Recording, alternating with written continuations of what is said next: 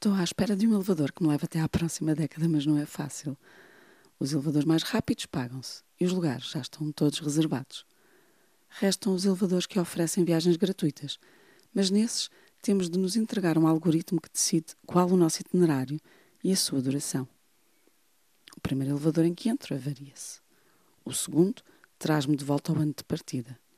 O terceiro é do tamanho da Praça Vermelha de Moscovo e o ascensorista é um agente secreto disfarçado de canalizador que tem como missão isolar-nos a todos de todas as redes globais externas durante a viagem, reencaminhando todas as comunicações para servidores exclusivamente russos.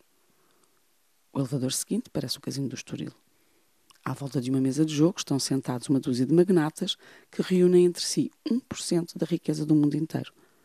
Oferecem-me um martini e confundem-me com uma assistente do cyberpunk Douglas Rushkoff, por quem esperam. Querem ser elucidados sobre o futuro da tecnologia e trazem todos um caderninho cheio de perguntas como e que região será a menos afetada pela crise climática? A Nova Zelândia ou o Alasca? E será que a Google está mesmo a construir um congelador para conservar o cérebro de Ray Kurzweil? Ou como podemos reservar já o nosso bilhete para Marte? Ou como podemos impor a nossa autoridade sobre os nossos seguranças quando o dinheiro não valer nada após uma catástrofe? É triste constatar que a preocupação central dos mais poderosos não é tornar este num mundo melhor, mas como e quando abandonar o barco quando ele naufragar. Respondo-lhes que vou buscar o Sr. Roscoff à garagem e que volto já. Atiro-me para o primeiro elevador que abre as portas e nem chega a carregar em botão algum. O elevador começa a descer vertiginosamente pelo meu passado abaixo.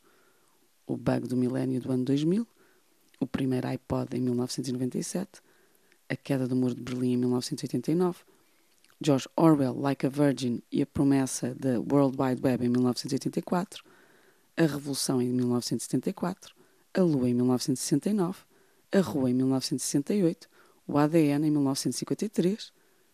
Chega em 1950 e fica encravada. Nem vou para cima, nem vou para baixo.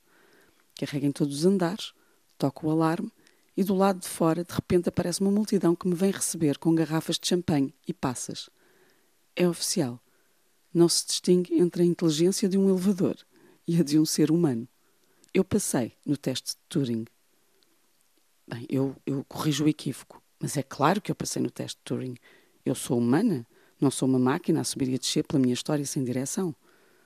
Do outro lado, riem-se e celebram com mais euforia. E eu, horrorizada, percebo que a promessa tecnológica não era construir uma máquina que pensasse como um ser humano, e sim controlar o ser humano, para que pensasse como uma máquina. As minhas terças-feiras complicaram-se. Talvez o elevador não seja o meio mais adequado para os nossos tempos. Prometo regressar com novas estratégias para uma década peculiar, como esta que aí vem. Um grande bem-aja.